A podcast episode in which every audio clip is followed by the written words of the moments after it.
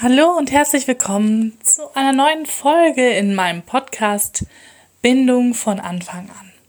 Ich bin Annabelle, ich bin Geburtspsychologin, habe mich spezialisiert auf die Zeit der Schwangerschaft, eben Geburt und der frühen Babyzeit und habe euch heute ein Thema mitgebracht, was immer wieder in aller Munde, in vieler Munde zu hören ist, dieses ähm, ominöse Familienbett und werde euch hier ein bisschen auch aus unseren oder ganz viel aus unseren Erfahrungen erzählen und euch einfach mal die Pros und Kontras darstellen. Viel Spaß damit. Das Familienbett ja, was ist das? Wo kommt das her?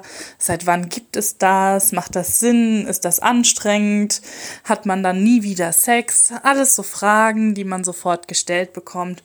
Und vor allem, wenn man selber ein Familienbett hat, äh, wird man, ach, man wird alles Mögliche gefragt.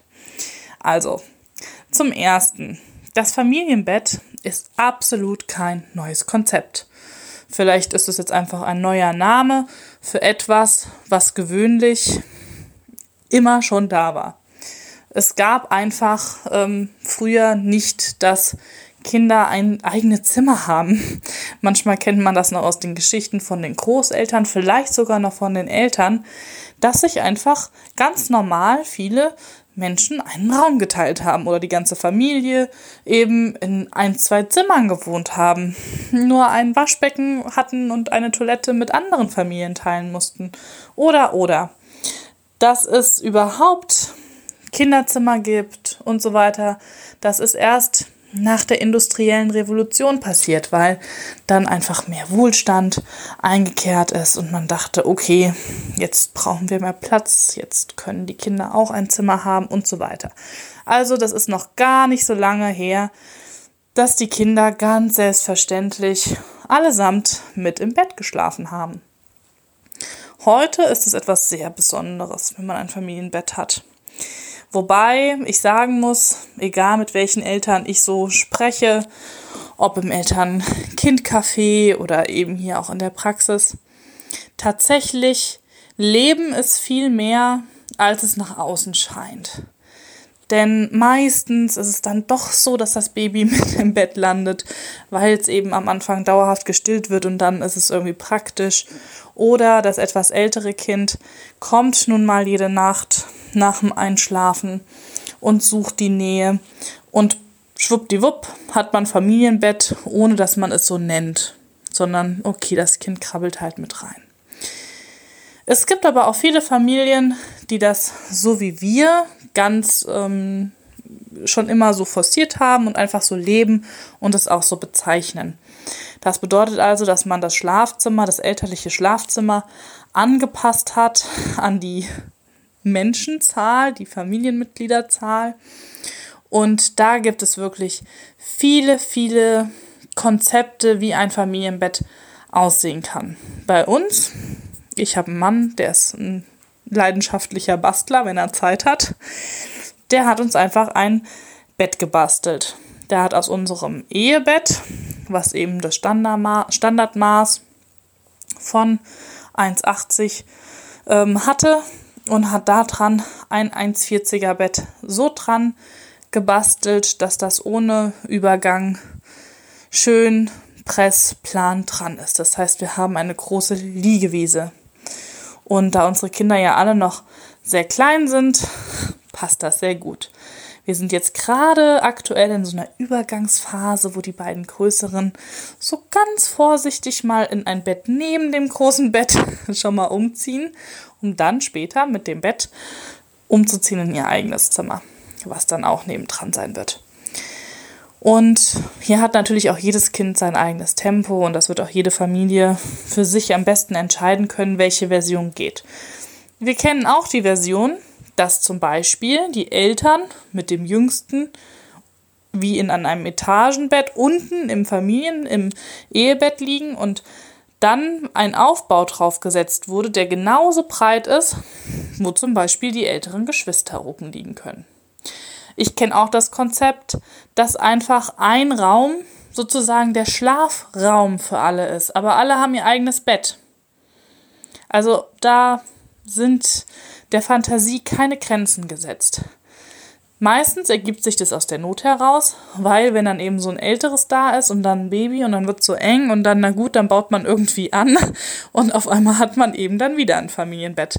Also es ist wirklich ein bekanntes Konzept. Die Vorteile von so einem Familienbett sind vielfältig. Oder sagen wir mal die Vorteile vom Co-Sleeping. So heißt dann der Fachbegriff. Wenn das Baby nicht alleine schläft, sondern mit einer anderen Person im Raum. Sei es eben die Eltern oder sei es eben auch ein Geschwisterkind. Also für Babys, Neugeborene ist das Co-Sleeping wirklich wichtig, weil, wie ihr ja schon von mir, von mir auch mehrfach gehört habt, Babys sind Steinzeitbabys. Die ticken genauso wie in der Steinzeit.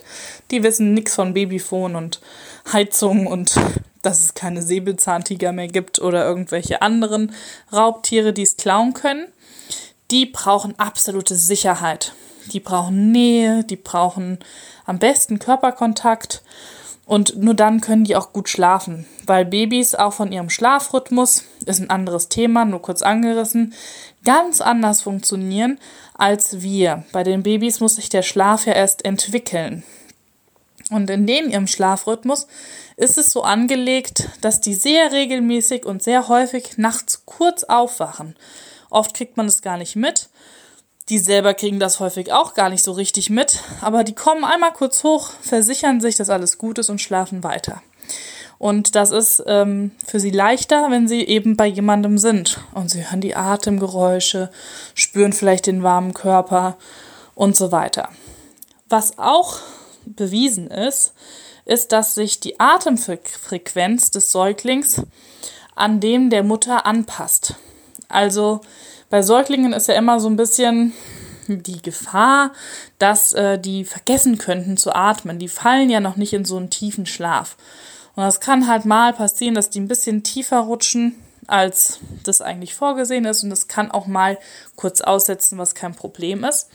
Aber wenn eben eine Person im Raum ist, die atmet, dann passiert eben im Nervensystem des Babys genau das. Es passt sich daran an und atmet automatisch weiter sozusagen.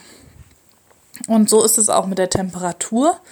Babys können, also Säuglinge, können ihre Körpertemperatur noch nicht selber gut halten. Deswegen brauchen sie halt immer diesen Körperkontakt. Die sind an unserem Körper bei Mama oder Papa immer perfekt temperiert, weil die sich dann immer auf unsere Körpertemperatur einpendeln.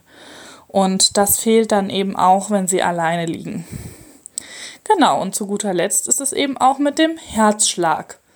Das Herz wird animiert, weiterzuschlagen, wenn eine andere Person im Raum ist, wo der Herzschlag eben ist.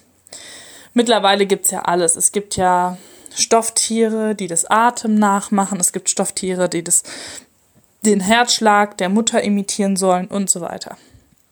Aber was diese Dinge eben nicht imitieren können, ist echte menschliche Nähe. Und wie gesagt, beim Co-Sleeping, was immer diese positiven ähm, Aspekte hat, muss es nicht mal zwangsläufig das elterliche Schlafzimmer sein oder im Bett. Es kann eben auch bei einem Geschwister liegen. Ja, natürlich hat es auch Vorteile fürs Stillen. Die Mutter wird, wenn das Kind wirklich mit bei ihr liegt, so, so wie so ein Frühwarnsystem gewarnt, bevor das Baby wach wird. Das kennen fast alle stillenden Mütter, dass die auf einmal in so einen Dämmerschlaf kommen und schon so fast wach sind und auf einmal quäkt das Baby neben ihnen und will Milch trinken. Und das kann aber nur funktionieren, also die Mutter nimmt das nur wahr, wenn das Baby wirklich bei ihr ist. Wenn das Baby irgendwie im Nachbarraum oder so ist, dann funktioniert diese Verbindung nicht. Dann wird die total aus dem Tiefschlaf gerissen und muss dann darüber taumeln und dann ist die Nacht wahrscheinlich erstmal vorüber. Während wenn sie in diese erstmal so einen leichten Schlaf kommt, das Baby wird wach, sie legt's an, dann kann sie auch, von der Natur ist das jedenfalls so vorgesehen, ganz leicht wieder in den Schlaf rutschen und weiter schlafen. Und manche Mütter, die können sich gar nicht mehr erinnern, wie oft sie gestillt haben in der Nacht, weil sie es wie in so einem Trance Halbschlaf gemacht haben. Also auch das ist natürlich ein Vorteil, weil Schlafmangel, jeder, der das schon mal hatte, weiß, warum das eine Foltermethode ist. Genau. Ja, was sind hm, vielleicht die Kontras, die gegen ein Familienbett sprechen mit einem Säugling? Häufig ist das Argument äh, Platzmangel. Viele haben Angst, dass sie ihr Baby verletzen könnten, dass sie draufrollen oder mit dem Arm drüber oder eine Decke drüber und es stirbt dann und erstickt oder also Eltern haben ja dann auch gleich ganz, ganz schlimme Endszenarien. Und da kann ich euch beruhigen. Es gibt ähm, nur ganz seltene Faktoren, wann ein Baby nicht ins Elternbett gehört. Und das ist eben, wenn man unter Einfluss von Alkohol steht, Drogen, starken Medikamenten, Rauchen. Ja, oder eben, wenn man so richtig, richtig krank ist und ähm, nicht mehr so richtig alles mitbekommt. Also so, ein, so eine echte Grippe oder mit richtig schlimm Fieber oder so, wenn man nicht mehr so alles mitbekommt. Das sind die einzigen Faktoren, wo Kinder, Babys im Bett jemals geschädigt wurden. Ah, sonst gab es noch nie einen Fall, dass da wirklich was, also dass sich eine gesunde Mutter irgendwie auf ihr Baby gerollt hat und das ist erstickt und die hat das nicht mitgekriegt. Gab's nicht. Dann hat man auch immer schnell, wenn man beim Thema Schlaf ist, das Thema plötzlichen Kindstod auf dem Tisch. Ähm, ja, der plötzliche Kindstod ist immer noch ein, ja, ein Phänomen, wo nicht geklärt ist, was passiert ist. Was, warum haben diese kleinen Menschen aufgehört? Warum hat das Herzchen aufgehört zu schlagen? Warum sind die verstorben? Dann wurden ähm, ja, Anleitungen erstellt. Es gibt immer noch diese Mythen, die von Ärzten vermittelt werden. Das Kind muss in einem ja fast schon kalten Raum, fast schon steril im Bett, ohne alles und mit Schlafsack und nur auf dem Rücken und so weiter liegen weil das seien dann die besten Voraussetzungen. Tatsächlich ist es aber so, dass man weiß, dass der plötzliche Kindstod signifikant reduziert wird, wenn die Kinder bei den Eltern schlafen. Und das kann eben wegen diesen Faktoren, die ich eben genannt habe, der Grund sein.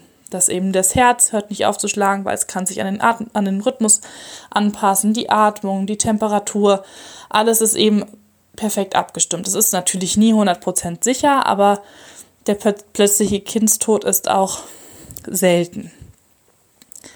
Und warum aber man diese Vorgehensweise so gelehrt hat oder heute noch propagiert, sind eben Studien, die gezeigt haben, dass das Kind schwitzend und mit Schweißperlen gefunden wurde.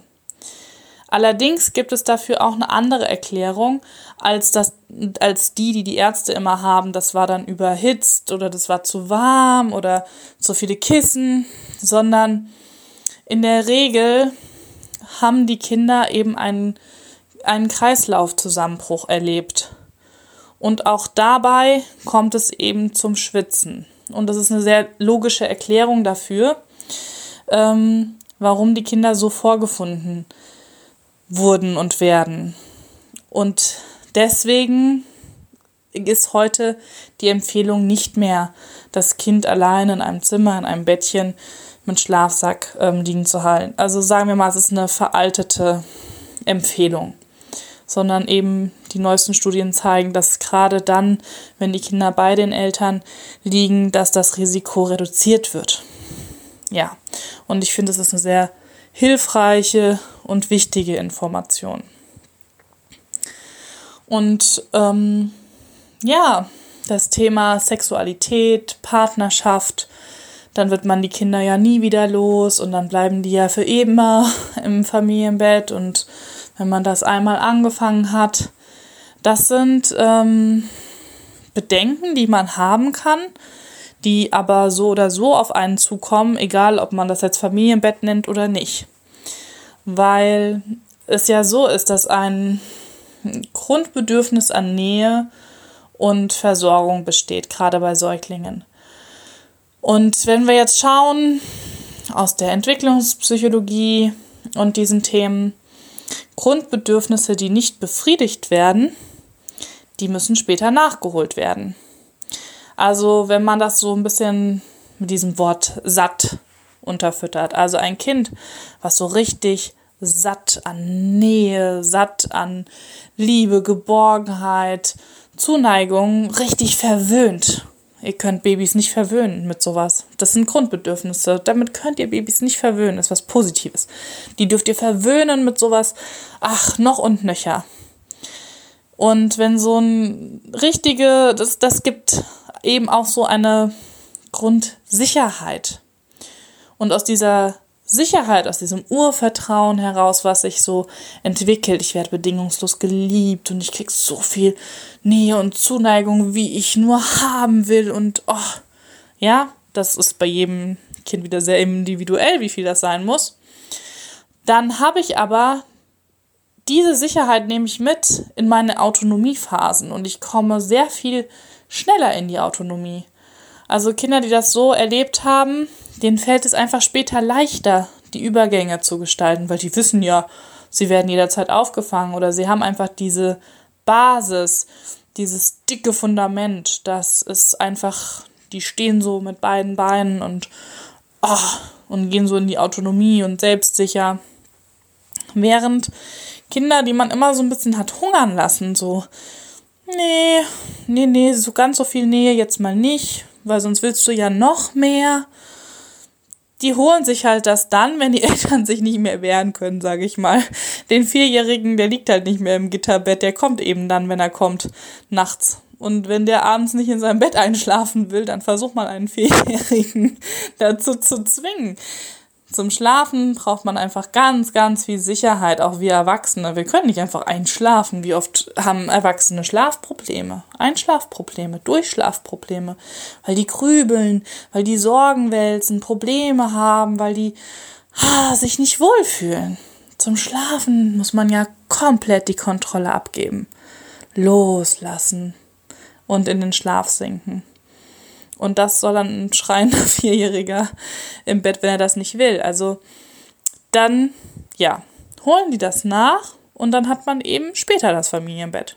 Das kann auch passieren. Kann auch sein, die Kinder gewöhnen sich einfach dran und ähm, zeigen das nicht mehr so und holen sich das dann auf anderen Ebenen und gar nicht mehr übers Schlafen, sondern sind dann woanders bedürftig.